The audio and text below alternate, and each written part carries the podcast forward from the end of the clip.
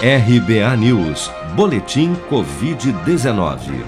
Segundo a última atualização do painel Covid-19 do Ministério da Saúde, em 24 horas foram notificados pelas secretarias estaduais de saúde 15.143 novos casos e mais 389 mortes provocadas pela doença no Brasil nesta segunda-feira, elevando para 557.223 o total de óbitos relacionados à Covid-19 desde a primeira morte confirmada no final de março do ano passado.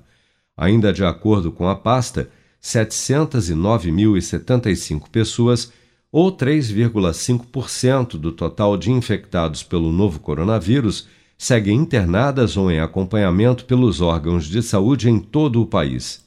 Segundo dados oficiais, 101.615.023 pessoas, ou 64,3% dos 158 milhões de habitantes do país acima dos 18 anos, já haviam recebido a primeira dose de vacina contra a Covid-19, sendo que destas, 42.147.735, ou 26,7% da população adulta do país, também já foram imunizados com a segunda dose até esta segunda-feira.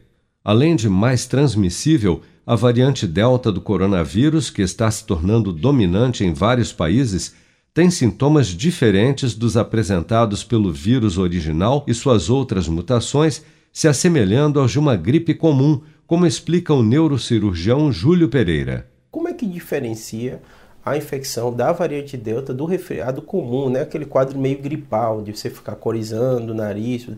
Não dá para diferenciar assim, você só ouvindo a história. Pelo que as pesquisas, né, tanto feito na Inglaterra, nos Estados Unidos, o quadro é muito parecido. O que é uma coisa boa é que se os sintomas são menores, né?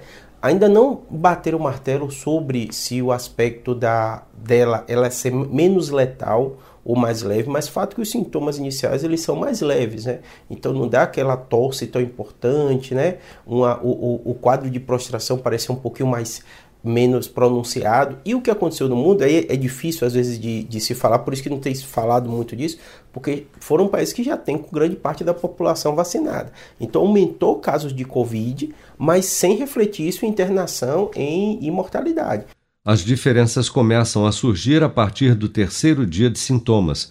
Enquanto a gripe dura dois, três dias no máximo para a grande maioria das pessoas, no caso da Covid, o paciente pode ficar com febre 10, 12 até 14 dias. Ou seja, se a pessoa apresentar sintomas gripais, entre eles dor de garganta, febre, perda de olfato ou paladar, coriza, dor no corpo, e não melhorar em dois ou três dias, a probabilidade é que seja Covid e não gripe. Você está preparado para imprevistos? Em momentos de incerteza como o que estamos passando, contar com uma reserva financeira faz toda a diferença. Se puder, comece aos pouquinhos a fazer uma poupança. Você ganha tranquilidade, segurança e cuida do seu futuro. Procure a agência do Sicredi mais próxima de você e saiba mais. Sicredi, gente que coopera cresce. Com produção de Bárbara Couto, de Brasília, Flávio Carpes.